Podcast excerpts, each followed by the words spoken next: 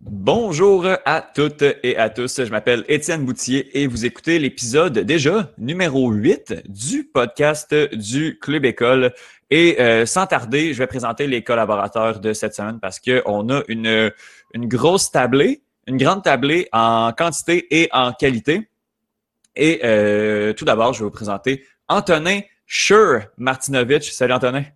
Salut, ça va super bien.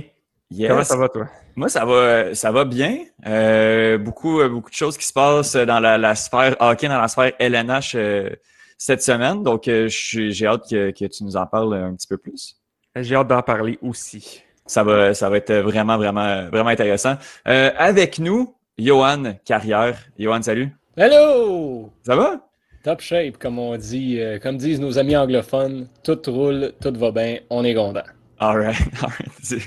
Tu, euh, ton, énergie est, contagieuse. Là, tu semblais vraiment, vraiment euh, hypé euh, tout à l'heure quand, quand tu étais arrivé dans, dans, dans la conversation. Que je te dise, les Blackhawks sont en série. On est content. Tout le monde est content dans ce cas-là. Euh, je vais, euh, je suis vraiment content de vous présenter un nouveau collaborateur euh, au Club École que vous avez pu déjà lire. Là, ça fait à peu près un petit peu plus qu'une semaine qui s'est joint à l'équipe du Club École et qui qui est à l'écriture aussi d'articles. Et c'est son premier podcast cette semaine. Je suis vraiment content de vous présenter Jean-Christophe Matt. Salut Jean-Christophe. Salut. Comment ça va? Ça va? Ah, ça va très, très bien, toi? Moi, ça va très bien. Depuis cool. quelques années en qu'on est loin. toi, c'est Canadien, Johan, c'est Chicago. Chacun son, euh, chacun, son équipe. chacun son équipe de négligé, comme on dit. bienvenue, euh, bienvenue à l'équipe, euh, Jean-Christophe. On est vraiment content de, de t'accueillir. Merci. Et le dernier, et non le moindre. Je le dernier. Euh, bon, c'est, je pense que c'est la tradition aussi, soit qui est en premier, soit qui est en dernier. Euh, et il va nous lancer des, euh, un, petit débat à la fin. C'est pour ça que je nous le garde comme dessert. Il s'agit bien évidemment de Jérémy Lavry. Salut Jérémy. C'est ça, toujours des explications. Hein. jamais de changement. Non. la semaine prochaine, on va essayer de faire un effort. T'animeras ça fait combien de temps qu'on a eu cinq personnes au podcast? Sérieusement, c'est. La semaine passée? C'est la. Pour vrai? Oui. Hey, j'ai pas de bonne mémoire. Sérieux, je, je, nous regarde les petits carrés, mais je me dis qu'on a. Je trouve qu'on a l'air petit, sérieux. les petits carrés, hein, j'essaie de trouver la meilleure. j'essaie de trouver la meilleure disposition. D'ailleurs, là, justement, si vous voulez voir euh, nos, nos, jolis minois et euh, voir la disposition des carrés euh, sur, sur YouTube, mais abonnez-vous à notre page Patreon patreon.com slash le club école euh, ou euh, bon euh, la, page se trouve facilement sur le site du clubécole.com. Donc abonnez-vous, vous avez le droit au podcast en direct, en vidéo et aussi vous pouvez commenter, poser des questions dans pendant le, le, live en fait. Comme moi la semaine dernière, je crois que c'est ça qui, qui se passait là. Bon, Johan qui arbore euh, son, son chandail de, de, des Blackhawks de Chicago. Là. Je pense qu'on va avoir un beau petit background pour, euh, pour le reste de l'épisode. On essaye, on essaye. On essaye. Embellir un peu le, le décor, j'imagine. All right. Donc, euh, on va se lancer justement beaucoup de dans notre segment nouvelle, beaucoup de nouvelles de hockey.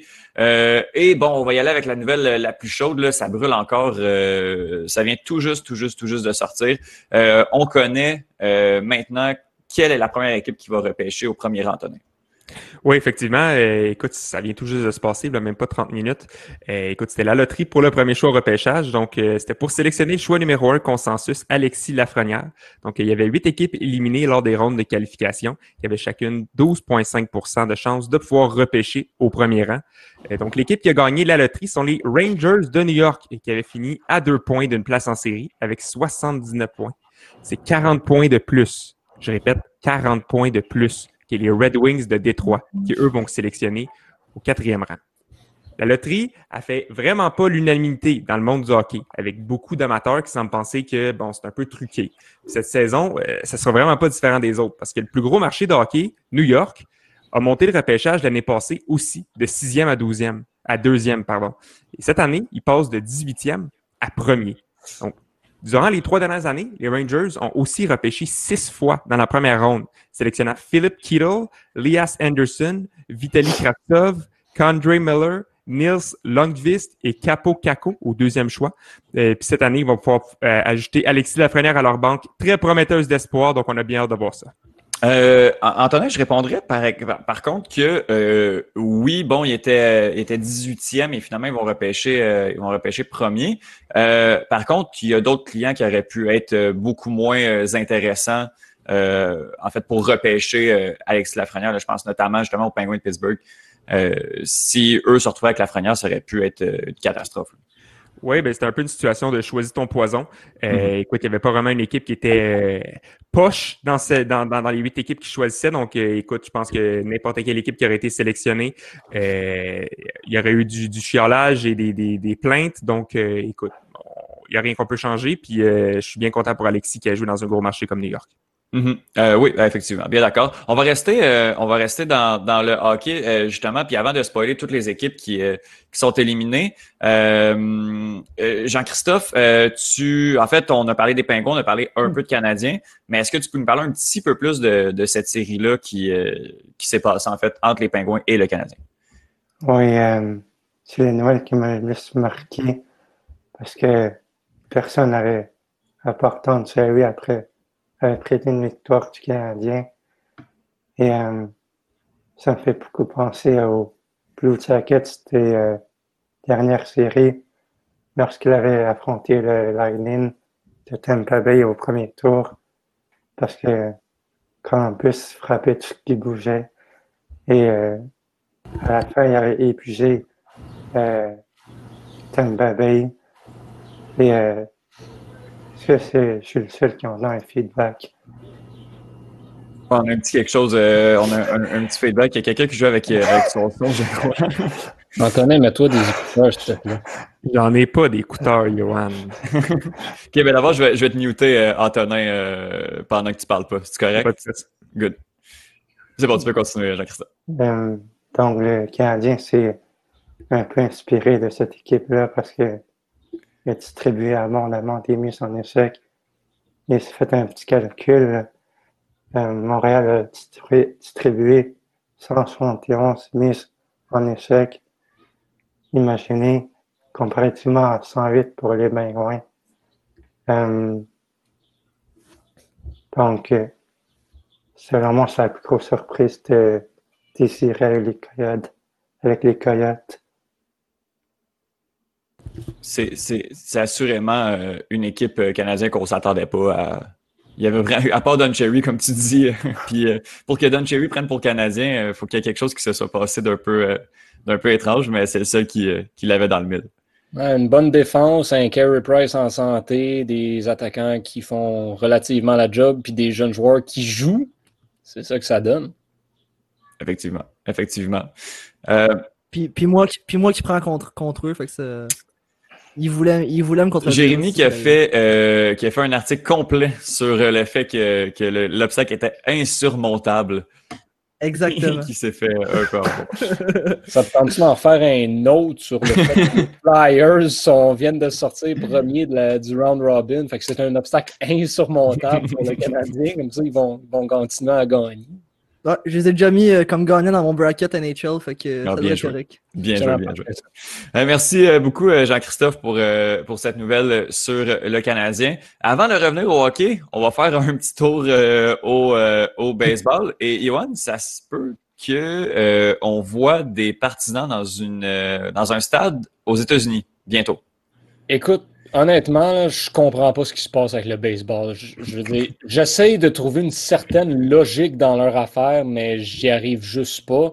C'est le sport qui a le plus d'éclosions, qui a le plus de cas. Puis là, on parle déjà de faire revenir des spectateurs euh, au mois de septembre. Dans le fond, c'est, le, c'est The Athletic qui a sorti ça aujourd'hui. Euh, ce serait les Reds de Cincinnati que s'ils se rendent en série, euh, il, y aurait un, il y aurait une entente avec la ville pour euh, qu'il y ait euh, des partisans qui puissent rentrer dans le stade et venir assister au match durant les séries éliminatoires. Wow. Excusez-moi, mais je veux dire, le concept est quand même d'éviter qu'il y ait du monde qui rentre pour contaminer les gens. C'est pour ça qu'on ferme les stades. Là, mois de septembre, on n'aura pas de vaccin. Il n'y aura rien de nouveau qui aura changé par rapport à ça. Fait que personnellement, je pense pas que c'est une bonne idée. Je comprends pas pourquoi est-ce que euh, on le ferait.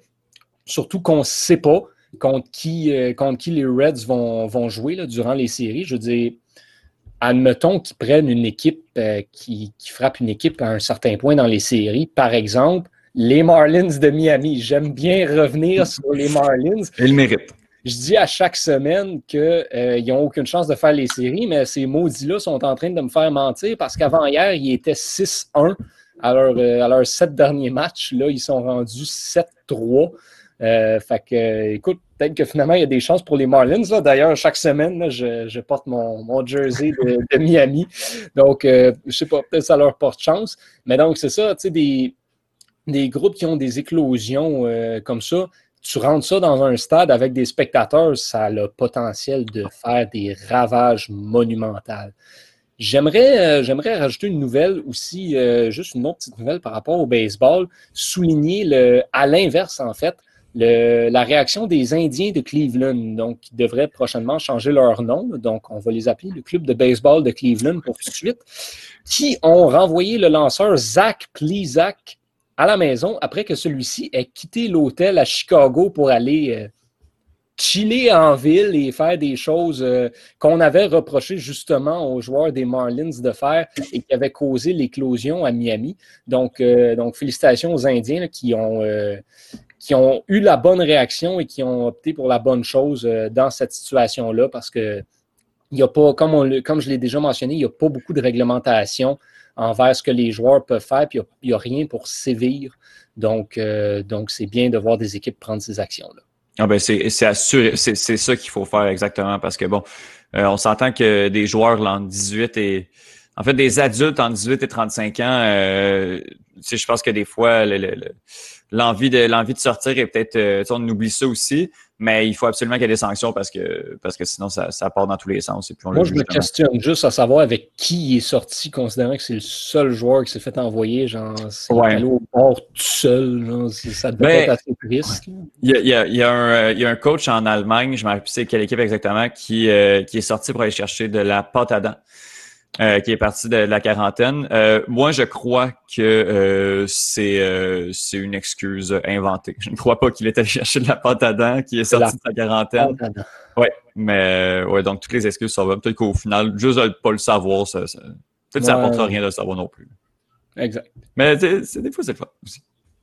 Euh, euh tu as parlé de, Miami. On va rester, on va rester en Floride du côté de, Sunrise. Et là, il y a euh, en fait, il y a un changement de, direction du côté des Panthers de la Floride, Jérémy? Oui, exactement. En fait, c'est un secret de polichinelle, hein, c'était connu de tous, mais c'est maintenant confirmé. Les Panthers de la Floride ne vont pas renouveler le contrat du directeur général québécois Dale Talent. Ça, ça veut dire que Talent va quitter l'organisation après 10 ans de faire service. Pour justifier sa décision, le propriétaire de, l'équipe, Vincent Viola, a expliqué que son but, lorsqu'il a fait l'achat des Panthers en 2013, c'était de gagner la Coupe Stanley dans un avenir rapproché. Euh, pourtant, son club n'a participé aux séries qu'à une seule reprise au cours des sept dernières saisons, sans jamais se rendre plus loin que la première ronde. Donc, Viola a annoncé euh, qu'il va rencontrer différents candidats afin de trouver un remplaçant à Dale Talent, Dale Talent pardon, euh, des rumeurs ont circulé dans les dernières semaines suggérant que l'assistant directeur général Eric Joyce et le conseiller spécial et ancien gardien vedette des Panthers Roberto Luongo allaient être considérés pour le poste, mais aux dernières nouvelles, euh, ceux-ci devraient continuer à vaquer à leurs occupations respectives. Donc, pour faire un petit récapitulatif, à l'arrivée de Delta Allen en 2010, les Panthers de la Floride n'avaient pas participé aux séries depuis 10 ans. Euh, lui, il leur a pêché des joueurs comme Jonathan Huberdeau, Alexander Barkov, Aaron Ekblad, d'aller chercher des joueurs comme Mike Hoffman et Yevgeny Dadonov. Donc, il a mis en place un, alignement offensif capable de compétitionner avec les meilleures équipes du circuit. Cependant, il n'a jamais été capable de régler les lacunes en défense euh, ben, qui ont coulé sa formation plus souvent qu'autrement. Et maintenant, euh, Dale Talon doit prendre quelque quelque chose en note, c'est important. À chaque fois qu'il embauche Joel Kenneville comme entraîneur-chef, il perd son emploi un an plus tard. C'est ce qui est arrivé avec les Blackhawks en 2009. Et c'est ce qui arrive à nouveau. Espérons cependant que les Panthers sauront profiter de l'arrivée de Kenville et du départ de Delta Allen comme les Hawks l'ont fait en rapportant trois Coupes Stanley en six ans. Oui, on, se croise, euh, on, se croise les doigts. Par exemple, j'ai l'impression que le cycle de, des Panthers, l'espèce de, mini-cycle où il aurait pu faire quelque chose, est, est un peu est un peu passé si euh, si je me trompe, mais euh, on sait jamais qu'est-ce qui qu'est-ce qui peut arriver aussi. je pense par le gardien, honnêtement. Tout passe. Si Bobrovski est en forme, ils peuvent aller loin, mais s'il refait la même chose qu'il a fait cette année, ça ne marchera pas beaucoup. Mhm. Moi, je vous, je vous, répondrais, les gars, que c'est difficile de, de, faire une organisation euh, de qualité dans une ville comme, euh, comme, comme Sunrise où que l'intérêt n'est pas là, que les revenus sont pas là non plus. Non, ça c'est effectivement, c'est bien. Tu as parlé de Roberto Luango et de ses occupations respectives, de, ses occupations en fait. Euh, je vous inviterai à aller suivre Roberto Luango sur, euh, sur Twitter. c'est une euh, mine d'or. ça fait 10 ans, ce gars-là est incroyable. C'est Strombone 01, quelque chose comme ça. Mais allez, allez voir, allez voir Roberto Luango, c'est assez génial. C'est assez il est assez funny. Puis même dans l'époque où il était joueur, je pense que bon, quand il avait été échangé contre... quand il était reparti aux, Panthers, euh, c'était Eddie Lack, je crois, qui était rendu euh, euh, à Vancouver et puis s'était pris une rousse de deux matchs où est-ce que ça avait pas bien été. Puis il était sur Twitter puis il écrivait hashtag pray for Eddie qui était déjà en train de chambrer euh, l'équipe qui venait de l'échanger. il, est génial, il est vraiment drôle. Un bon sens d'humour. Euh, merci, merci beaucoup. Je vais y aller d'une nouvelle aussi. En fait, là, c'est euh, une exclusivité du Club École. la, nouvelle, la nouvelle est sortie ce matin. c'est Steph Bonneau, qui était l'entraîneur-chef du Royal de Montréal, qui a quitté ses fonctions euh, pour euh, en fait euh, à la fin ben, de la saison qui n'a pas eu lieu en fait Steve avait été avait été embauché à la suite de sa retraite en tant que joueur professionnel qu'il avait prise à la fin de la saison 2019 donc en automne 2019 il est nommé entraîneur-chef de l'équipe mais bon il avait, il avait pris sa retraite de joueur suite à plusieurs blessures des blessures qui finalement font en sorte qu'il qui, qui peut pas complètement euh, bon, euh, remplir ses occupations d'entraîneur-chef. Euh, on parle de deux hernies discales avec cinq commotions cérébrales au cours de, sa carrière de joueur, qui, bon, avec des, des symptômes qu'il qui ressent encore.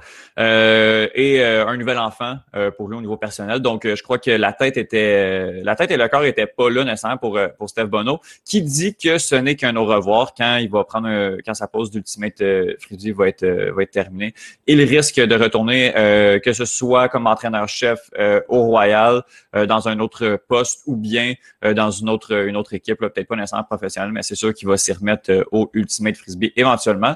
Et j'ai parlé aussi à Jean-Philippe Priopel qui est directeur, euh, en fait, qui est directeur général de l'équipe qui s'occupe du volet sportif. Et euh, on devrait connaître l'identité du prochain ou de la prochaine entraîneur-chef euh, dans les prochains mois. l'équipe, les Royal n'est pas pressé. On a fait une liste à l'interne, mais on n'a pas encore contacté personne pour remplacer Bono. Donc, euh, donc voilà, je vous tiens au courant des, euh, des développements qui va prendre la place de, de, de qui, qui malheureusement n'aura pas coaché euh, aucun match dans, dans son passage comme entraîneur-chef au Royal de Montréal, dû évidemment à la pandémie de COVID-19. C'est très malheureux. Et je lui souhaite, je souhaite de, de se rétablir et qu'il revienne en force au, au Royal ou que ce soit ailleurs dans le Ultimate Montréal. Donc, euh, on va passer aux euh, chroniques. Et euh, Antonin, on va commencer par toi. Et on y va avec un tour d'horizon des séries, ben, en fait, du tour de qualification et des séries qui s'en viennent, c'est ça? Oui, exactement. Donc, cette semaine, un peu comme la semaine passée, j'ai eu envie de parler des séries éliminatoires. Donc, la ronde de qualification s'est conclue dimanche, le 9 août. Donc, huit équipes ont avancé. Euh, moi, j'ai envie de parler de ça un peu, puis des trois déceptions majeures qui ont lieu euh, parmi ces équipes-là. Donc, tout d'abord, avant de parler des équipes qui m'ont déçu, euh, je vais nommer les huit équipes qui ont remporté leur série de qualification, donc qui avancent à la première ronde officielle des séries, qui débute mardi, le 11 août. Donc, ça, c'est, ben, si vous écoutez ça aujourd'hui, c'est aujourd'hui, dans le fond, que ça commence à 15 heures. Donc, voici donc les équipes. Dans l'Ouest, les Flames de Calgary, les Canucks de Vancouver, les Blackhawks de Chicago et les Coyotes de l'Arizona. Dans l'Est, les Canadiens de Montréal, les Hurricanes de la Caroline, les Blue Jackets de Columbus et les Islanders de New York. Donc, ça va donner lieu à des séries très intéressantes pour la première ronde. Donc, dans l'Est, on va avoir le droit à Boston-Caroline, Philadelphie-Montréal, Tampa Bay-Columbus et New York contre Washington. Dans l'Ouest, ça va être Dallas-Calgary, Vegas-Chicago, Arizona-Colorado et Vancouver-Saint-Louis. maintenant que ça c'est dit, euh, je vais parler des trois déceptions de la ronde de qualification, en commençant par les Oilers d'Edmonton. Les Oilers ont l'avantage d'avoir deux des meilleurs joueurs du circuit Batman dans leur alignement, soit Leon Draisaitl et Connor McDavid. Donc, combiné, en quatre rencontres, ces deux joueurs-là ont amassé 15 points, 9 pour McDavid et 6 pour Draisaitl. Ces deux joueurs-là ne sont pas à pour la défaite. Il y a plusieurs questions qui me chicotent par rapport à cette série-là, par contre. Où étaient les pointeurs secondaires des Oilers? Où étaient Zach Alex Chiasson, James Neal, Andreas Athanasiou? Ils n'ont pratiquement rien produit. Puis quand tu as deux attaquants sur 12 qui produisent, tu ne peux pas gagner des matchs. Comme je l'ai dit la semaine passée, euh, je pense vraiment que le facteur expérience de Chicago a joué un, plus grand rôle dans cette série-là que dans les autres. Euh, plusieurs joueurs des Blackhawks ont gagné trois Coupes Stanley. C'est pour ça que, bon, plusieurs organisations étaient hésitantes à faire rentrer Chicago dans les séries. Il n'y a rien qui les empêche de retrouver leur forme des années passées, de se rendre loin, même s'ils ont terminé 12e dans, le rang euh, dans l'association de l'Ouest. Ayant déjà joué quatre rencontres très intenses, à mon avis, ils vont donner beaucoup de troubles aux Golden Knights de Vegas, qui, eux, ont joué trois parties à intensité moindre. Si les Hawks veulent surprendre Vegas, ils ne pourront pas jouer de la même façon contre les Oilers. Ils ne pourront pas se fier sur une défensive douteuse ou même sur un gardien qui laisse passer des buts faibles, comme Koskinen ou Mike Smith. Vegas est très solide. Ça va être un gros défi pour la troupe de Kane et Taves. Ma deuxième déception, c'est les Maple Leafs de Toronto qui, sont fait éliminer, encore une fois, sans même avoir la chance de remporter une ronde. Depuis 2004, les Leafs n'ont pas gagné de ronde éliminatoire. Ils ont raté les séries dix fois et se sont fait sortir en première ronde trois fois par les Bruins de Boston et une fois par les Capitals de Washington. il y a des gens qui s'attendaient à un résultat différent de la part des Leafs cette année, mais bien franchement, moi, j'étais convaincu que le même scénario que les années précédentes allait se reproduire. Ça va paraître un peu bizarre, mais ce qui m'a convaincu, c'est la réaction dans la chambre après la victoire des Leafs lors du match numéro 4. Donne un peu de contexte. Les Canucks ont euh, gagné contre le Wild du Minnesota lors de la partie 4, en prolongation, sur un but de Chris Tanev. Euh, euh, le Wild du Minnesota a publié une vidéo sur leur Twitter de la réaction de quand Chris Tanev rentre dans la chambre. Écoute, les joueurs se garochent sur lui, lui lancent de l'eau, ça crie, c'est l'extase, c'est la joie totale. On sent vraiment de l'énergie positive puis une envie de gagner. Suite au match numéro 4, Leafs contre Columbus. Les Leafs tiraient de l'arrière 3-0 avec 3 minutes 30 à faire. Ils ont réussi à marquer 3 buts en enlevant leur gardien et ont gagné en prolongation grâce à Austin Matthews, qui a forcé, euh, qui a forcé la tenue d'un match numéro 5. Eux aussi ont publié une vidéo de Austin Matthews qui rentre dans la chambre après la victoire. Puis, écoute, c'est amorphe. C'est limite on entend des criquets. Euh, tu as deux, trois joueurs qui vont donner des petites tapes sur les jambes, des, petites tapes sur les jambières. C'est good job, Matthews. Euh, écoute, il n'y a, pas d'énergie, il n'y a pas de joie, je sens pas d'exaltation, je sens pas de plaisir, je sens pas d'envie de gagner, je sens pas de passion. Puis quand j'ai vu ça, j'ai fait OK, non, s'ils vont avec cette, énergie-là, dans la partie 5 contre Columbus, ils vont se faire blanchir, ils vont, ils, compteront pas de but, ça n'aura pas d'allure. Puis c'est exactement ça qui s'est passé. Écoute, que Toronto s'est fait sortir, euh, ils, sont fait blanchir pour la deuxième fois. Euh, bon, crédit à Tortorella, crédit à Corpusalo qui ont, qui ont, qui ont, super bien joué. Euh, écoute, Tortorella, je ne peux me lasser de dire des, des compliments à son endroit. C'est un, des meilleurs coachs de la Ligue nationale. Finalement, la troisième déception, ce sont les Penguins de Pittsburgh qui ont été, comme Jean-Christophe l'a dit, éliminés par les Canadiens de Montréal en quatre parties. Dans leurs dix dernières rencontres éliminatoires, les Penguins en ont perdu neuf. Quand un Sidney Crosby, puis un Evgeny Malkin, deux futurs joueurs du temps de la renommée qui avancent dans leur trentaine, force est d'admettre que les chances pour les Pingouins de gagner la Coupe s'amincissent de plus en plus. Surtout qu'ils ont une des banques d'espoir les plus faibles de la Ligue. Parce qu'à chaque année, ben, ils échangent leur premier choix au repêchage contre des joueurs pour aller loin en série. Je ne peux pas les blâmer. Quand tu as deux joueurs de cette trempe-là, tu y vas. Cette année, c'est Jason Zucker que le DG Jim Rutherford est allé chercher, sans succès. Pittsburgh, il avait pas l'air affamé pour une autre coupe. C'était très évident lors du match numéro 4. On sentait pas le désespoir ni une très grande envie de poursuivre les séries. Il faut aussi donner du crédit à Montréal, qui a été particulièrement bon dans cette série-là. Donc, euh, Montréal va affronter les Flyers dans un, dans un 4 de 7 et ça commence mercredi à 8 h. Ma prédiction, c'est Montréal en 6. J'avais prédit Montréal en 4 contre Pittsburgh avant, donc euh, j'espère encore avoir raison. Euh, écoute, j'ai écrit un article pour donner un avant-goût de la série Flyers canadien, puis en l'écrivant, ça m'a fait réaliser qu'on a vraiment des bonnes chances de se rendre en deuxième ronde si on joue notre, euh, notre partie qu'on joue d'habitude. J'ai la même prédiction au niveau de, cette série-là. Montréal en 6, je vais te donner raison là-dessus. Je, pense de ton bord. Ah, ben c'est super gentil, Yoann. C'est rare qu'on est d'accord, nous deux, là, mais si tu, si tu me crois là-dessus, là, je suis bien content. Bon, en tout cas, je vais, je vais conclure ma. Moi, je dirais rien. Comment? Moi, je, moi, je dirais Tu dirais rien. rien, non. Tu- C'est correct, prends pour Philly. Si tu prends pour Philly, ils vont gagner. Jérémy, dis donc Flyers en 4 juste pour être safe. Eh non, mais j'a- j'allais faire un tour de. Laissez Antonin finir sa chronique, là. Je vais faire un tour d'horizon après. De... Ben, écoute, j'ai j'ai presque fini, mais merci, merci Étienne. Je voulais juste dire que euh, je voulais faire ma prédiction pour le champion de la Coupe. Donc, euh, selon moi, en finale, ça va être l'Avalanche du Colorado contre les Hurricanes de la Caroline. Puis, à mon avis, ben, Caroline va l'emporter. Yeah, ben merci beaucoup. Je, je ferai un tour d'horizon à savoir euh, euh, Canadien, ça va. Johan, il... je voulais pas te, je voulais pas te choquer, Johan. là. Je voulais Excusez, excusez. Il n'y a pas de problème. Il n'y a aucun problème. Non, non, justement, je voulais, euh, je voulais juste qu'on fasse un, un- un petit tour de table à savoir. euh, je veux savoir en, premier lieu, on va y aller avec euh, Canadien. Bon, Johan, Canadien en 6. Euh, Jérémy, tu veux pas te prononcer, mais euh, je vais te demander de te mouiller, tu n'auras pas le choix. Moi, je vais, je vais dire Flyers en 4, mais est-ce vraiment ce On que le je pense? jamais. Je laisse ça dans les On airs. le comme saura jamais. Et, euh, et Jean-Christophe, toi, la série euh, Canadien Flyers? Hmm. Je pense Oh, fait que ça va être quand même serré. C'est plausible quand même. C'est très plausible. Euh, cool. Et euh, on va rester avec toi, euh, Jean-Christophe, justement, juste, euh, la- les séries, au- en fait, qui devrait gagner la, la Coupe Stanley? Qui va se rendre? Antonin s'est mouillé. Euh, la Caroline. Jean-Christophe, à ton avis, qui devrait remporter la Coupe Stanley? Hmm. Selon moi, ça va être les Flyers. Parce que c'est euh, l'équipe de l'heure en ce moment et ils sont vraiment bien tirés avec Alain Vignon et Michel Terrien. Donc, Et euh, Ouais, je, une attaque. je suis d'accord avec toi. Jean-Christophe. C'est vraiment Un l'équipe de l'or. là. Ils ont gagné 13 de leurs 14 dernières parties en allouant juste 22 buts. C'est 1,70 buts par match, ça a comme zéro bon sens. Puis dans leur ronde contre euh, Tampa Bay, Washington et Boston, ils ont alloué 3 buts au total. Donc, euh, écoute, j'ai de la misère à croire qu'une équipe va les battre, mais je parie sur Montréal.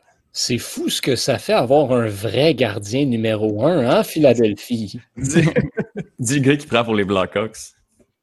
Non, mais je veux dire, sérieusement. c'est- Non, mais c'est vrai que eux, c'est- non, ok, je comprends la pointe. Les Flyers, ouais. bordel, ils- ça fait 10 ans qu'ils ont pas Ouais, de ouais. Excuse-moi, je, t'ai attaqué pour rien, mais je, je m'excuse. On dirait qu'il y a un froid, moi, puis Johan, depuis, depuis le début. du- non, je m'excuse. Euh, justement, Johan, je, je veux savoir, euh, à ton avis, qui va remporter la Coupe Stanley? Euh, les Blackhawks. Non, c'est une blague. je, vais, euh, je vais donner à l'Avalanche du Colorado cette année. Euh, moi, je pense comme Antonin, ils vont se rendre en finale, mais ils vont l'emporter. Et euh, j'irais même me mouiller jusqu'à dire qu'ils vont l'emporter face aux Capitals de Washington en cinq parties. Wow! Mon Dieu, on se mouille. On se mouille. Et euh, Jérémy. Ouais, ben moi, puis euh, attendez, hier, on s'est écrit euh, nos. euh, on s'est envoyé nos brackets NHL, puis on avait la même finale de la Coupe Stanley avec des gagnants différents. Oh! Lui, lui, il pensait que c'était les Hurricanes, et moi, je pense, comme Johan, je pense que c'est les- l'Avalanche du Colorado et qui va gagner en six parties. OK. All right. Intéressant. On a tous des. euh, ben, en fait, vous avez tous des, des, des, des, euh, des résultats différents, des équipes différentes. Donc, euh, eh boy. Oui, moi.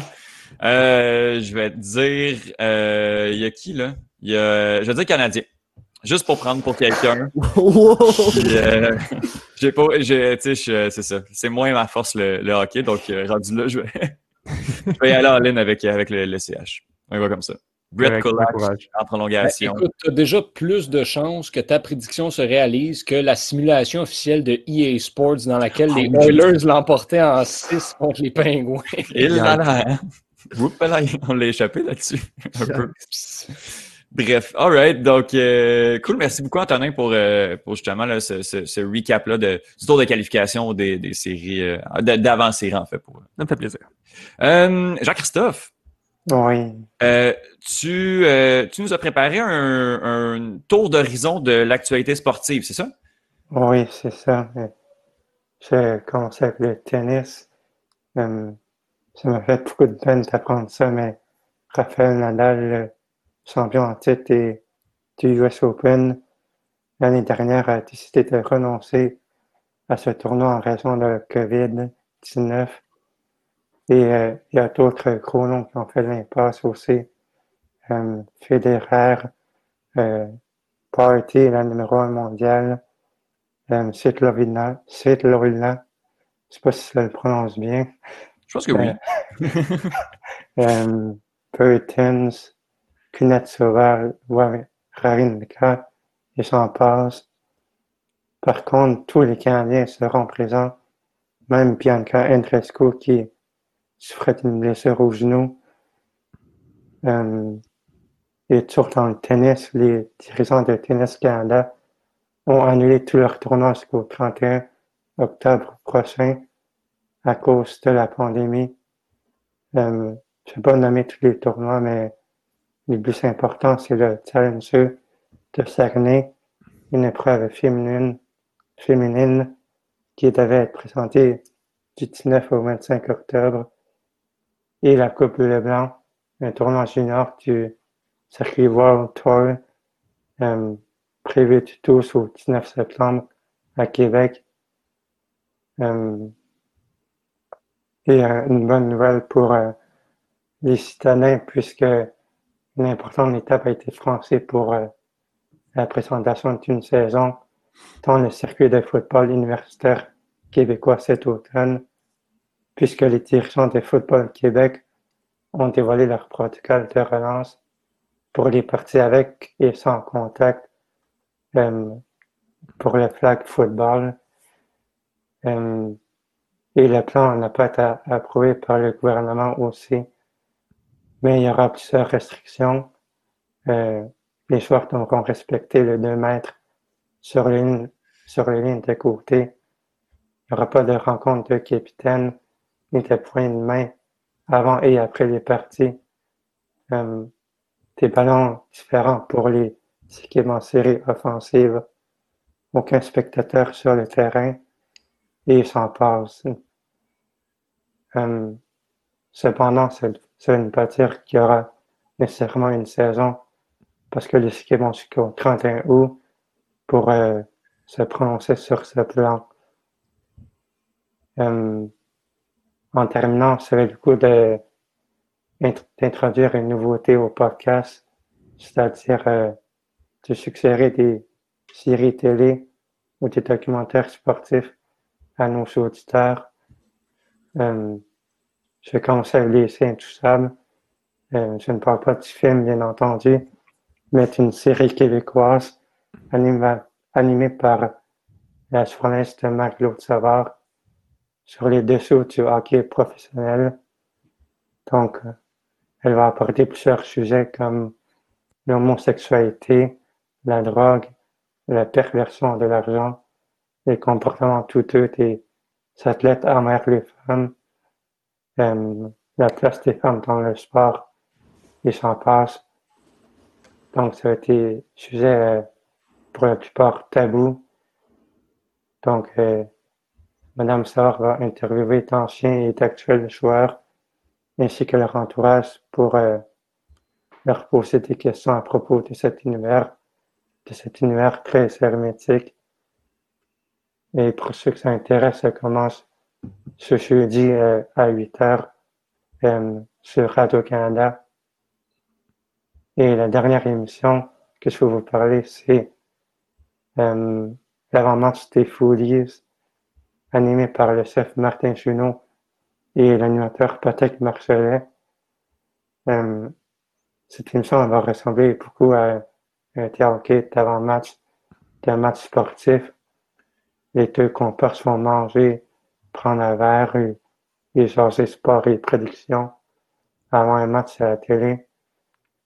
Euh, le monsieur Marcelet va raconter des anecdotes, tandis que Martin Junot va créer chaque semaine trois plats et un drink. Donc, ça va être très friendly comme émission pour ceux qui euh, veulent une émission plus légère. Euh, ça va commencer le 2 septembre à 9h sur la chaîne Geste. Donc, euh, voilà, Étienne. Yeah! Merci, euh, merci beaucoup, euh, Jean-Christophe. J'aime vraiment l'idée des, des séries ou des documentaires sportifs. J'ai une question concernant la série. Est-ce que c'est c'est pas un documentaire, c'est vraiment une série, ben, un peu une série d'entrevues de plusieurs épisodes, c'est ça? Oui, quatre épisodes au total. Nice. Euh, nice, j'ai vraiment. Euh, c'est sûr, sûr, sûr que, que je vais me pencher là-dessus, les intouchables. Oui. Euh, tu me fais penser, tant qu'à être là, puis c'est sûr que, je vais l'oublier si je ne le dis pas tout de suite. Euh, une autre suggestion euh, de documentaire sportif que je n'ai pas regardé encore. Euh, je sais pas si ben, vous êtes un peu moins des, fans de soccer, vous avez peut-être pas vu ça passer, mais ça s'appelle euh, Anelka, l'incompris, qui est un documentaire sur euh, Nicolas Nicolas Anelka, qui est un joueur, un attaquant français qui s'est promené énormément, je dirais peut-être un peu trop, dû au fait qu'il est ce qu'on appelle une tête brûlée. Donc, euh, un gars qui, euh, qui a énormément de talent, mais euh, bon, qui, qui, a des petits problèmes d'attitude, pour être poli. Donc, euh, à l'école incompris, j'ai vu qu'il y avait des noms quelque peu connus comme Didier Drogba et Thierry Henry qui intervenaient dans le documentaire. Donc, je pense que ça va être vraiment intéressant. Donc, je vous invite à vous, vous pencher là-dessus. Donc, euh, ouais, c'est mon petit input, mais j'aime vraiment, j'aime vraiment l'idée. J'espère qu'on va, qu'on va refaire ça euh, plus souvent des, des idées de, séries télé. Merci, euh, merci beaucoup Jean-Christophe pour ton tour de raison et ta chronique. Euh, Jérémy, t'avais, est-ce que, est-ce que tu avais quelque chose Ouais, ben je voulais dire tant qu'on était dans les documentaires, il y en a un qui s'en vient au premier match des, des, Raptors le 17 ou le 18 août sur Chris Boucher qui joue avec les Raptors qui est un Montréalais, euh, un gars de Montréal-Nord. Donc, il explique un peu sa, vie, euh, comment euh, ça a été difficile dans, dans ces quartiers-là. Genre, avec, ça l'a amené à, avoir une rage dans son jeu qui l'a amené à, la NBA. Donc, ça peut être intéressant. Je ne l'ai pas vu encore, mais genre de voir C'est où ça?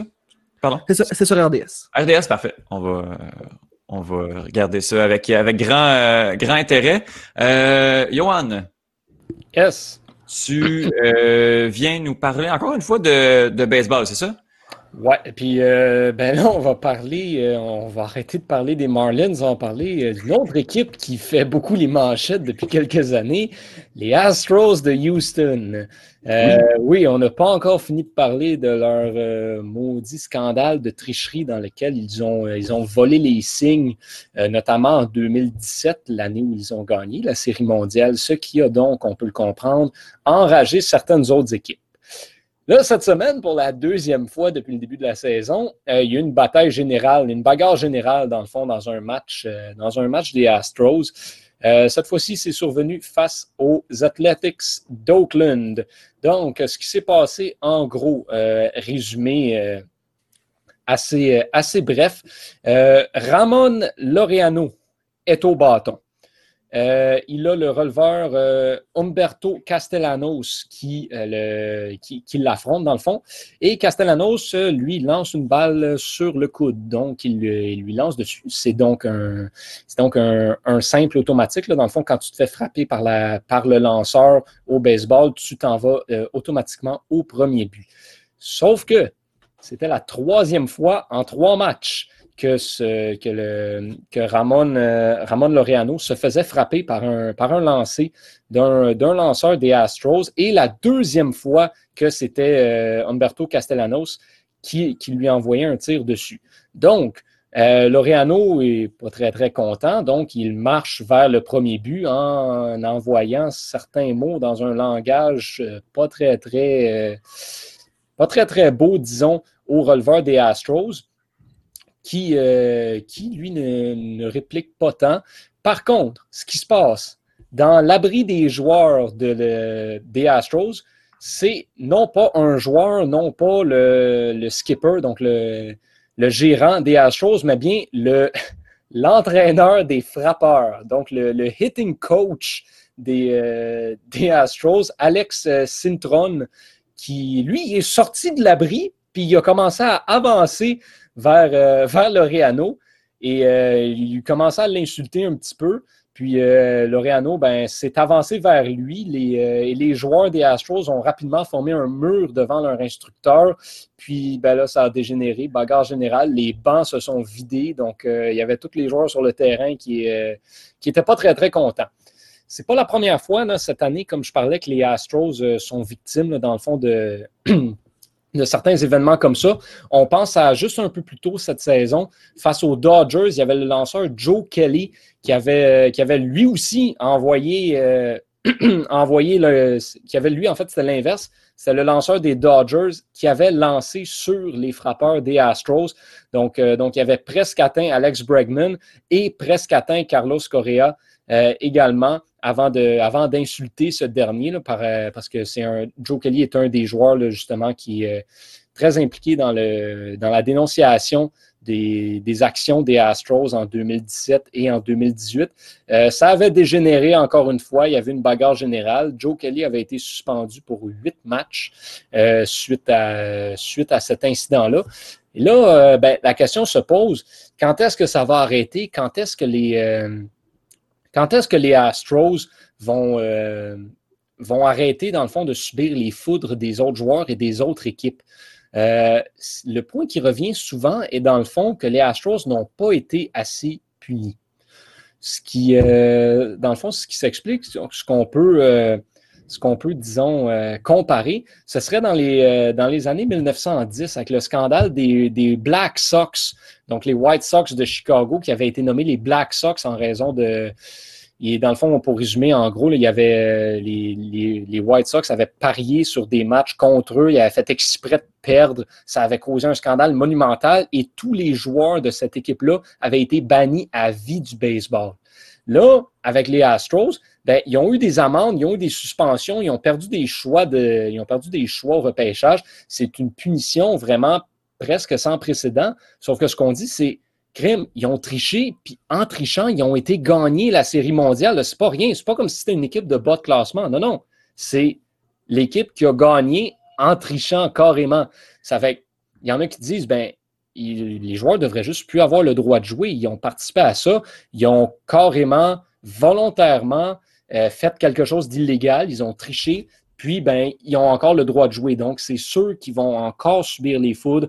Euh, c'est pas la dernière fois qu'on voit des joueurs des Astros se faire euh, insulter. C'est définitivement pas la dernière fois qu'ils se font frapper par des lancers. La Ligue de baseball, la MLB au complet est contre les Astros en ce moment, surtout les joueurs comme euh, Correa, Altuve, Bregman, qui étaient des, les gros joueurs dans le fond, qui ont profité le plus justement de cette, euh, de ce scandale de tricherie-là. Donc, on n'a pas fini d'en entendre parler des histoires avec les Astros. Pour être franc avec vous, euh, je devrais peut-être pas dire ça, mais malheureusement, je vais devoir le dire. je pense que c'est mérité pour les Astros parce que c'est absolument dégueulasse et inacceptable ce qu'ils ont, fait, euh, ont fait en 2017. Ben oui, d'autant plus que justement, les, sanctions sont tout un peu. Euh, un peu ordinaires ou, ou, justement presque inexistantes. Donc, c'est ça. C'est assez difficile. Je vais faire un peu l'avocat du diable, c'est assez difficile de sévir par rapport à ça parce que tu ne veux pas aller trop sévère, mais en même temps, si tu y vas pas trop sévère, ben, les gens vont dire que tu ne l'es pas assez. Fait malheureusement, pour le baseball majeur, c'est un peu dur de gérer une situation comme ça. Assurément, en même temps, tu as besoin, besoin de créer une jurisprudence parce que là, il y a les Astros qui le font, mais si tu, tu montres l'exemple puis tu, tu, tu démontres ou en faisant rien, tu, tu fait comprendre que c'est un comportement qui peut être acceptable, ben là, c'est là que ça vient causer problème. Puis là, on se fie sur la bonne foi des équipes, mais dès qu'il va en avoir une qui va faire la même chose, ben là, ça va être difficile de, de, sévir, en fait. Exactement. Euh, merci beaucoup, euh, Johan, pour, euh, pour cette chronique. on se tourne du côté de Jérémy et on va parler, oh mon Dieu, de basketball. Ouais, ça va peut-être pas, Étienne, mais j'aime beaucoup le basketball, j'aime beaucoup la NBA. Puis je suis loin d'être le seul Québécois à suivre ça. On se cachera pas que le plus récent parcours en série des Raptors de Toronto, qui, comme vous le savez sûrement, a mené à la première coupe de leur histoire, ben, ça a permis de créer une base de fans assez importante, non seulement à Montréal, mais également à travers tout le Québec. Donc, Toronto avait son Jurassic Park pour visionner les matchs des séries à l'extérieur du Scotiabank Arena au printemps dernier. Mais la ville de Montréal avait quant à elle son Jurassic Peel, qui a rejoint des milliers de partisans sur la rue Peel. Donc, voir ces gens-là qui sont sortis dans la rue pour supporter l'équipe du Nord, comme les Raptors aiment bien s'appeler, et, voir le réseau des sports miser sur, les séries de la NBA après avoir perdu ceux de la LNH aux mains de TVA Sport, et quand même réussir à offrir une opposition au réseau sportif de TVA avec des codes d'écoute qui montent à plus de 450 000 dans les grands moments, ça m'oblige à poser la question lors d'une éventuelle expansion, la ville de Montréal devrait-elle proposer sa candidature pour accueillir une équipe de la NBA? mon avis, la réponse est oui, mais puisque je veux qu'on en débatte, je vais vous présenter un argument positif et un argument négatif à cette proposition-là. Puis évidemment, n'hésitez pas à, euh, me couper pour me dire à la fin, selon vous, lequel pèse le plus dans la balance. Hmm. On va te laisser, euh, on va te laisser commencer, puis après ça, on, va débattre. Donc, on va te laisser euh, aller sur, ta chronique, justement. Qu'est-ce que tu as de, positif, mettons, à, nous dire là-dessus? Parfait. Alors, ben, l'argument positif, j'en ai parlé tantôt, c'est la popularité du basket au Québec qui est en hausse constante. Donc, euh, les succès des Raptors dans les dernières années ont permis au, au basketball de s'établir pour de bon au Québec. Les Raptors étaient auparavant une équipe qui bataillait constamment pour une place en série, mais euh, depuis 2013-2014, euh, Toronto n'a pas manqué les séries une seule fois en se tenant au haut du classement de la Ligue. Ils peuvent évidemment dire merci à Kyle Lowry et DeMar DeRozan qui ont traîné l'équipe pendant plusieurs années. Et eh bien, devinez quoi? Entre 2013-2014 et 2018-2019, Basketball Québec a remarqué une augmentation de 35% du nombre de participants, qui est passé de 38 000 à environ 50 000 personnes. Cette hausse-là toucherait surtout les personnes euh, de 9 à 17 ans, et pas juste à Montréal, dans toutes les régions du Québec. Ça, les gars, ça veut dire que pour des dizaines de milliers de jeunes, le sport de leur jeunesse, c'est pas le hockey, c'est pas le soccer, c'est pas le baseball, c'est le basketball. Donc, préparez-vous parce qu'une vague, un tsunami, dis-je, de joueurs de basketball s'en viennent. Et je pense qu'il faut au moins leur donner la chance de vivre de leur sport ici, dans la province, qui les a vus grandir. Présentement, ben, on peut voir, on peut recevoir les premières gouttes de ce tsunami-là. Ces gouttes-là s'appellent Crush Boucher, euh, Lugansdor et Karim Mané, qui non seulement est le meilleur espoir canadien en vue du prochain repêchage de la NBA, mais pourrait également devenir le premier joueur de l'histoire à passer directement du cégep à la Grande Ligue. Mais le meilleur, malgré tout, est encore à venir selon Jason Tom, qui travaille pour l'organisation North Pole Hoops, euh, qui s'intéresse aux joueurs de basketball de niveau secondaire. Euh, en entrevue avec Sportsnet, Tom a dit, et je cite, que la province de Québec va réellement dominer le basketball canadien dans un avenir rapproché, donc, c'est les athlètes québécois de talent qui vont être le représentant du Canada au prochain euh, repêchage. On a entendu en juin dernier que la Canadian Elite Basketball League voulait implanter une équipe à Montréal dès 2021, mais à mon avis, on est bien loin de soulager la fièvre des fanatiques québécois et d'offrir une réelle chance aux joueurs. Euh, la CEBL présente du basketball professionnel de bas calibre et les joueurs ne sont payés qu'entre 10 000 et 30 000 dollars par saison.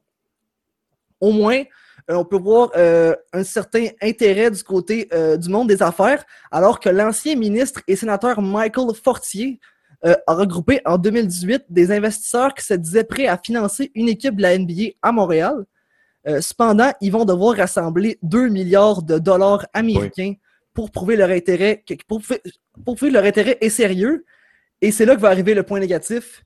Une équipe de la NBA, ça coûte vraiment cher. Pour donner une idée, en 2019, Ford euh, disait que le Canadien valait 1,34 milliard de dollars. Dans la NBA, 1,34 milliard de dollars, ça serait la deuxième équipe la moins chère. Dans la NHL, les Rangers, c'est l'équipe qui valent le plus, à 1,65 milliard de dollars. Dans la NBA, c'est aussi à New York, c'est les Knicks, et eux valent 4,6 milliards de dollars. Donc, 2 milliards de dollars, c'est le minimum qu'on peut euh, mettre euh, pour financer le projet. Et c'est à condition que Jeff Molson accepte d'investir dans le projet. Bon, ça va sûrement se produire si l'opportunité se présente, mais il faut prendre en considération que sans Molson, ben, il n'y a pas de centre belle. Il faut construire un nouveau stade. Tout ça pour dire que ce groupe d'investisseurs-là ne euh, peut pas se permettre de faire un flop et la Ligue non plus. Parce que ajouter une équipe au circuit, ça veut aussi dire de proposer aux propriétaires de séparer les revenus de la Ligue avec 30 équipes au lieu de 29. Donc, Montréal va, devoir avoir des arguments solides pour les convaincre. Euh, toutefois, la ville aurait cinq ans pour les trouver parce que d'après Brian Windhorst d'ESPN, euh, la, Ligue, euh, la NBA n'est pas prête à, séparer les revenus de, son contrat de diffusion qui se termine donc en 2024-2025. Mais dans ces circonstances-là, les gars, croyez-vous que Montréal peut se permettre une équipe de la NBA? Je vais. Oui, ben en fait, euh, je, pense que c'est un peu trop cher. En fait, c'est beaucoup d'argent. Euh, et que la fièvre est assez importante. Je sais pas. En fait, je sais pas parce que justement, comme tu dis, ça se peut qu'on soit pris, par exemple, avec euh, qu'est-ce qui se passe avec les Packers de Green Bay, qui est une équipe qui appartient en fait euh, à la ville, euh, à la toute petite ville de, de Green Bay. Puis ça, ça, en fait, je sais pas exactement si si ça peut être viable, si c'est en fait c'est la ville qui, qui s'en occupe. Non, je pense pas non non, je pense pas que un, je pense pas qu'il y a de. L'intérêt, l'intérêt n'est pas assez là, selon moi. oui, il y a une fièvre du basket en ce moment, mais c'est peut-être euh, c'est peut-être un peu temporaire. Moi, je voudrais peut-être attendre de voir avant de me lancer là-dedans. Euh, si je reviens avec l'exemple 2015, euh, pour parler du baseball, on a vu l'effet, l'espèce de vague à cause des Blue Jays de Toronto qui s'étaient rendus loin en série, qui avaient eu des performances magistrales.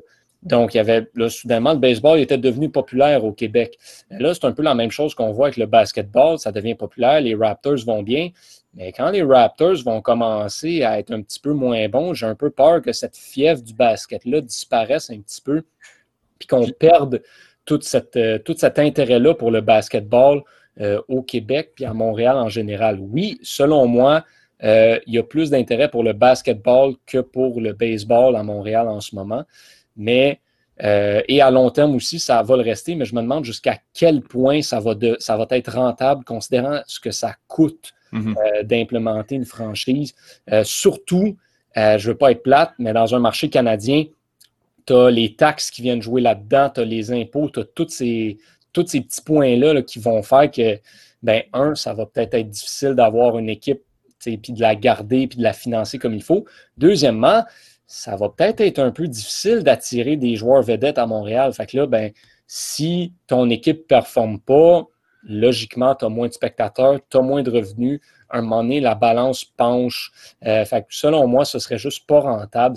Pas une bonne idée. Je ne pense pas que euh, Montréal est un marché pour le, pour le basketball personnellement. Mais pour, revenir au, pour revenir au baseball, puis euh, la comparaison entre la ferveur pour le baseball puis celle pour le basketball, j'ai l'impression que le basketball est un, est un sport qui est un petit peu plus, comme je l'ai dit tantôt, ben, qui touche plus les jeunes, et tandis que le baseball, euh, on, c'est un, un, sport qui, qui, joue beaucoup sur le souvenir des expos, en fait. Je veux dire, qui de touche, à mon avis, de touche de moins, en moins, en moins les jeunes. Donc peut-être qu'à long terme, le basketball pourrait être plus rentable que le baseball mais... selon moi, selon moi, Montréal serait mieux avec une équipe de basketball qu'une équipe de baseball. En ce moment, à long terme, tout le kit. Je veux dire, je serais le premier en ligne pour aller acheter mes billets de saison si les expos revenaient.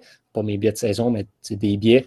Mais, euh, mais je pense qu'il y a plus d'intérêt pour le basketball à Montréal, justement, comme tu dis, euh, parce que c'est beaucoup plus proche des jeunes. et ça va rester comme ça genre à vraiment long terme, probablement. Mais présentement, tu regardes ton marché, puis tu regardes c'est qui qui va payer. Euh, les nostalgiques ont un pouvoir d'achat que euh, présentement le fan de basket n'a pas. On parle des jeunes, on parle des adolescents, des jeunes adultes qui n'ont pas nécessairement l'argent pour se payer des billets de saison puis des billets régulièrement pour remplir. Euh, je pense que là, on parle vraiment de remplir un stade parce que en, termes de, diffusion, je pense que ça va être là. On l'a vu quand même qu'ils que, vont avoir un intérêt mais pour remplir un stade, pour avoir en fait ton marché qui paye, présentement, le baseball est plus intéressant parce que c'est des adultes justement euh, 45 ans en montant qui ont vécu les expos, qui jouent, en fait, qui, qui, qui, qui jouent sur la nostalgie aussi. Mais justement, je pense, je pense que là-dessus, c'est pas viable. Euh, juste avant que il y a, il y a aussi, j'ai rien dans tes arguments, là, tu disais euh, que c'est un sport qui est extrêmement pratiqué. Euh, de pratiquer un sport, ça n'égale pas le marché. Le soccer est le sport le plus populaire, en fait, le sport le plus pratiqué au Québec. Puis, euh, ça fait longtemps que j'ai pas vu un stade vide, un stade plein au stade Saputo aussi. Donc, ça, ça, joue un petit peu moins. Je pense que qu'est-ce qui va faire en sorte que l'intérêt va perdurer, c'est de voir des joueurs canadiens et de voir des joueurs québécois euh, jouer professionnel, jouer dans la NBA. Je pense que c'est ça qui va susciter le, sentiment d'appartenance. Puis, en fait, la raison pourquoi les, les, les gens vont, vont, vouloir regarder la Ligue parce qu'il ne faut pas juste regarder Montréal aussi, il faut essayer de, de, regarder la Ligue. Ouais, sauf que tu parles de la MLS, par exemple. Euh, dans la MLS, je suis pas mal sûr que si tu mettais le, FC Barcelone à Montréal, les gens rempliraient le stade. Dans la NBA, c'est les meilleurs joueurs du monde, tandis que dans la MLS, c'est une équipe un peu plus mineure. C'est vrai, il y a ça aussi, puis il y a le même argument aussi pour les Alouettes qui ne remplissent pas non plus euh, le stade, euh, quoique Canadien co commence à ne plus le remplir non plus, sans belle. Donc, euh, tu sais, faut regarder aussi le, le, le marché de, de, de, gens qui payent à Montréal. Les gens vont payer là où on va gagner, quoique c'est comme ça partout aussi. Là, je pense qu'on peut sortir l'argument que dès qu'on l'équipe se met à perdre pendant quelques années consécutives, l'intérêt n'est pas là non plus des partisans. Donc, Mais l'argument des, l'argument des joueurs québécois, si tu me permets, est quand même intéressant. Tu sais, des joueurs québécois, canadiens, il n'y en a pas tant que ça dans la NBA. Puis si je fais une comparaison, il y a une raison pour laquelle le hockey marche encore et toujours aussi bien au Québec et au Canada. C'est parce qu'on a toute cette histoire-là et ce présent-là de joueurs canadiens et québécois. Bon, les joueurs québécois sont un petit peu moins. Euh, il y a un petit peu moins de superstars québécoises euh, dans la Ligue en ce moment. Mais si tu regardes toute l'histoire, les Mario Lemieux, les Maurice Richard, les Guy Lafleur, ça a tout marqué le monde du hockey au complet, puis ça vient du Québec. Fait il y a cet attachement-là qui n'est pas encore là avec le basket. Fait que selon moi, moyen, long terme, là, ça pourrait devenir intéressant, le basket, pas tout de suite. C'est sûr que le basket, comme tu dis, euh, c'est un, comme tu dis, c'est un, un, sport qui nous touche moins directement. Mais par contre, Montréal devient de plus en plus cosmopolite, de mhm. plus en plus multiculturel. Et c'est les gens qui, les nouveaux arrivants, eux, arrivent avec beaucoup, euh, souvent un bagage du basketball ou du baseball, peu importe, là, ou du, soccer, du soccer encore, là. Euh, donc, arrive avec un, bagage de ces sports-là et donc le, cet intérêt-là, il va se, se, répandre éventuellement. Mhm. Puis on l'a vu aussi, les médias traditionnels pendant la fièvre des Raptors se sont vraiment fait avoir là, parce que personne ne s'attendait à ça. Puis on a vu que c'était les, les, jeunes beaucoup, qui étaient moins le public cible aussi des médias traditionnels. Puis tout le monde a comme essayé d'embarquer dans ce, ce bandwagon-là, qui était, qui était légitime à mon avis. Mais je, pense que tout le monde s'est fait un peu surprendre par ça parce que c'était les jeunes qu'on. ah ouais, OK, il y a vraiment du monde. 450 000, c'est vraiment pas rien pour, pour un match de sport qui n'est pas canadien. Là. Donc, euh, tu sais, je pense qu'il y a quand même des gens, puis il faut essayer de bâtir là-dessus aussi. Mais il faut que le réseau, là, présentement, c'est RDS qui, qui là, il faut qu'RDS euh, mette d'autres matchs, puis essaie de, de, de, le pousser aussi pour, euh, pour aller chercher cette tranche d'âge-là qui, qui paye encore le câble aussi. Ben, il faut penser que 450 000, comme tu dis, c'est vrai la moitié euh, de ce que tu vas trouver dans un match canadien. Donc, euh, on n'est pas, on pas rendu, mais on est sur la bonne Mais c'est quatre fois plus que ce que l'Impact peut faire. Exactement. Qui est à Montréal, donc. Est-ce que Antonin avait Jean-Christophe, avez-vous des, des, trucs à, rajouter, Antonin? On va commencer par, par toi. Ben écoute, moi, je constate que s'il y a de l'engouement, puis si l'engouement n'est pas passager, je constate que c'est viable. Euh, financièrement, s'il y a les moyens, why not? Pourquoi pas? Euh, écoute, j'ai rien contre le basket. C'est sûr que Montréal, on est un petit marché. Hein? Pas beaucoup d'habitants à mm-hmm. Montréal versus New York, on compare. Là. Euh, Chicago même, euh, on n'est rien comparé à Toronto, on n'est rien comparé aux grosses métropoles américaines. Donc, c'est sûr qu'avec Montréal qui est déjà gros, l'impact qui prend beaucoup de place, est-ce que les gens vont avoir un champ d'intérêt assez élargi pour s'attarder à une équipe à Montréal qui est dans la NBA? C'est la seule question que je me demande. Si oui, ben, allons-y. Bien, bien d'accord avec toi là-dessus, Antonin. Euh, Jean-Christophe, as-tu quelque chose à, rajouter pour terminer? Bon, c'est un peu sceptique. Euh, je pense que c'est un peu trop serré. Et si on prend l'exemple des Nordiques, euh, il y a un amphithéâtre à Montneuf à Québec. Il n'y a pas encore d'équipe de hockey professionnelle. Donc, parce que le propriétaire des Bruins même a dit que Québec était un trop petit marché pour avoir une équipe de hockey. Je pense que c'est un peu la même chose pour le basket. Je pense que Québec aussi, c'est un peu, ça, ça, joue beaucoup sur euh, le groupe d'investisseurs en tant que tel. Je pense que Québécois a voulu un peu y aller euh, comme tout seul. Et euh, c'est fait prendre, hein, parce que 500 millions US, c'est 750 millions canadiens. mais mettons, c'est un groupe d'investisseurs. Je pense qu'un groupe d'investisseurs ensemble peut réussir à avoir 2 milliards de dollars. Hmm. Mais il y a un point, Jean-Christophe en parle un peu, vous en avez parlé tantôt. Si on n'a pas le centre belle, on joue où? Ça va prendre une nouvelle bâtisse, puis ça, c'est hmm. des coûts supplémentaires qui se rajoutent. S'il n'y a, pas de belle, c'est impossible. Il faut trouver un spot aussi. Là. On en parle avec le, baseball. Euh, c'est pas juste de, le construire, c'est de, trouver l'espace. Euh. Ça prend un bon spot. ça m'étonnerait beaucoup que Geoff Molson refuse de prendre part au projet. Là. Je sais pas. Honnêtement, je sais pas. Le, le Centre Bell est reconnu comme ayant par tous les joueurs comme étant genre la meilleure glace dans la ligue. Puis si tu regardes le classement, toutes les, euh, toutes les belles glaces dans la Ligue nationale de hockey, c'est les arénas qui ne partagent pas avec du basket. Mm je ne sais pas à quel point ça va jouer dans l'équation, Mhm. mais, mais tu sais, le Centre Bell est vraiment fait pour le hockey. Ah, c'est certain, c'est certain. Comme le Scotiabank Center, là. Exact. Mais en même temps, tous ces arénas-là ont d'autres événements qu'il faut, qui font en sorte qu'il faut que tu enlèves la glace.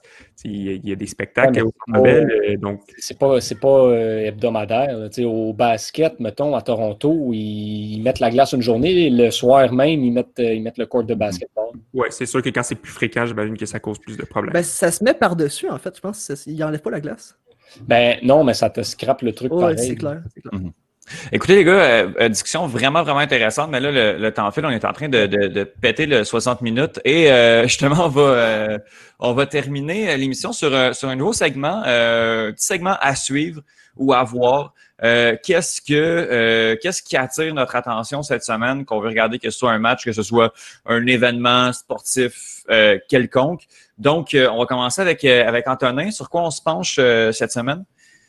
Écoute, euh, je vais y aller avec un classique. Moi, c'est du hockey. Euh, écoute, demain, c'est la revanche du, des de Columbus contre le Lightning de Tampa Bay.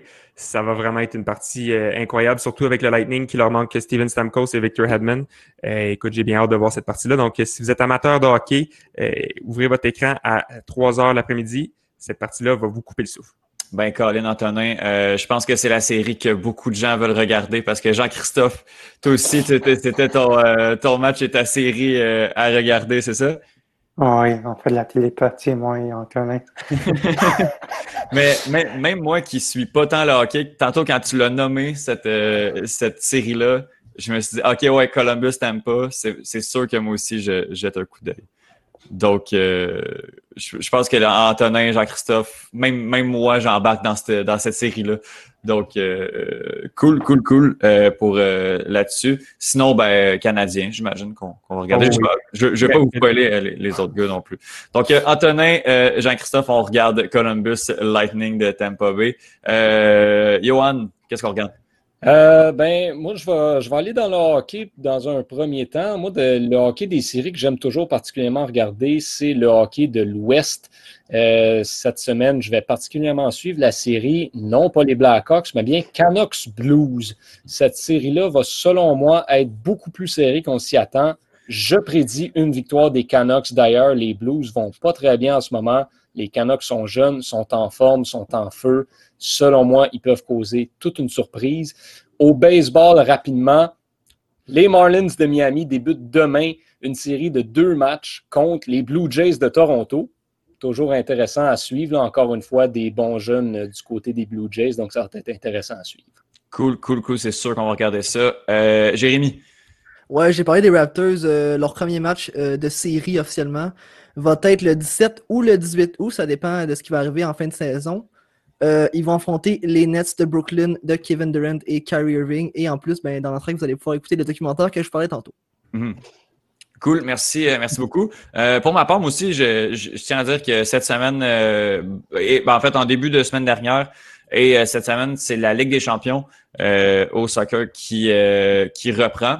En fait, euh, au lieu de jouer des matchs aller-retour, ce sera des matchs euh, en fait uniques. Euh, donc, euh, le, gagnant de ce, ce match-là passe au tour suivant. On en est au quart de finale, je crois, pour la Ligue des champions. Et en Europa League, où mon équipe de cœur Manchester United se trouve. Manchester United qui a gagné aujourd'hui en prolongation contre Copenhague et s'en va en demi-finale.